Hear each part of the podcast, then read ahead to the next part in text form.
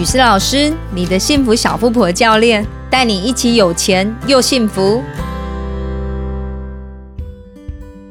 我们一年到头忙于工作或是料理家务，收入原本很固定，但是总有某些时候，像是天上掉下来的礼物一样，我们会收到一笔意外之财，可以定位为闲钱。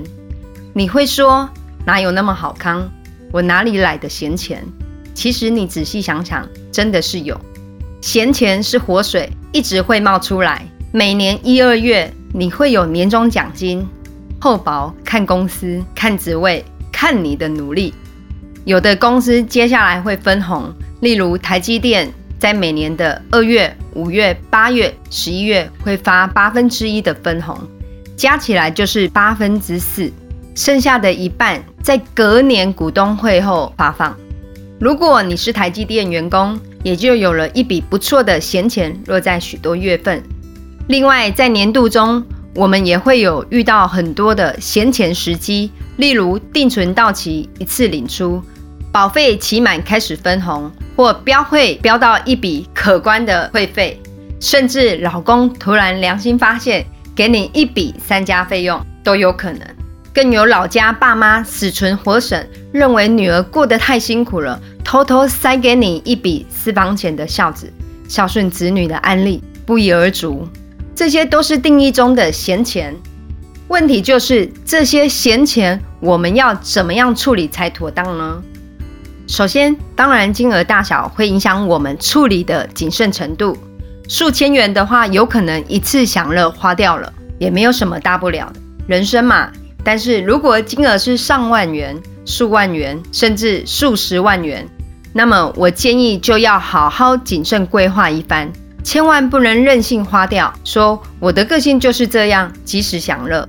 如果你是这样的性格，那么最好及时改掉，以免乐极生悲，永远陷入月光族的悲惨境地而无法翻身。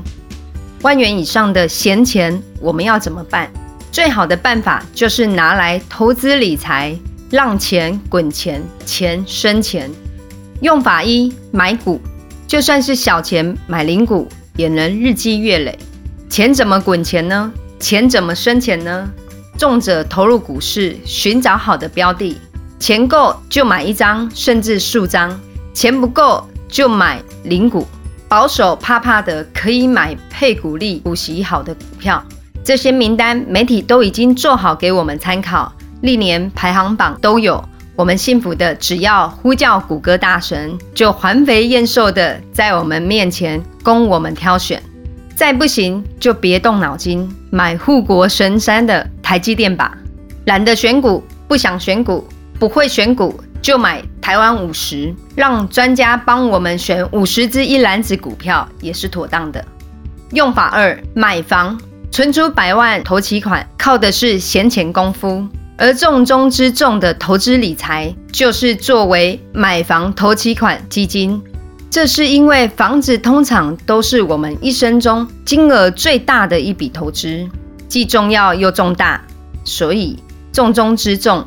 这也是让我们把闲钱存起来的好方法之一。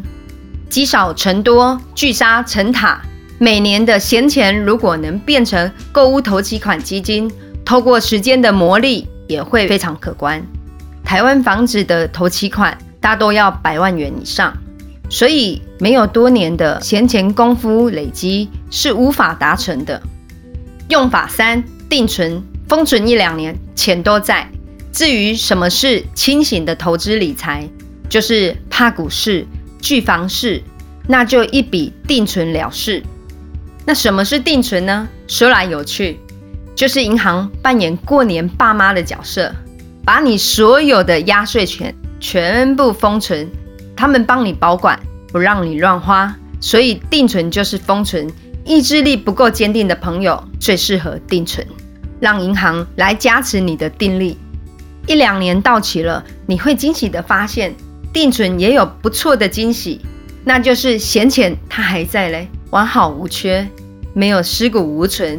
还生了些徒子徒孙，虽然生的不多，但是也有努力生利息的汗水。用法四：买车马上买，马上跌。最好不买。最不好的投资理财就是买车，因为这笔钱投下去注定落地折价，且越摆越薄。因为这就是车子的特性，车子它是消耗品，不是保值物，更不是增值宝。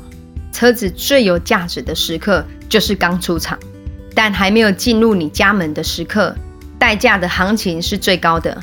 一旦进入你家的车库，新车立刻开始冠付性。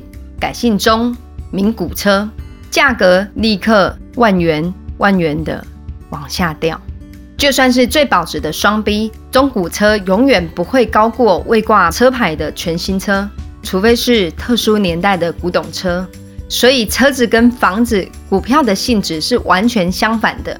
有闲钱，千万不要进入车子的享乐陷阱，那会非常可惜。因此。我们千万不要小看这些闲钱，他们是人生投资理财的火种，平常薪水的定额理财金是小火慢炖，年度闲钱金额较大，是可贵的火种，可以让我们柴火点燃，然后越烧越旺。现在赶快盘点一下你的闲钱，开始点燃火种吧。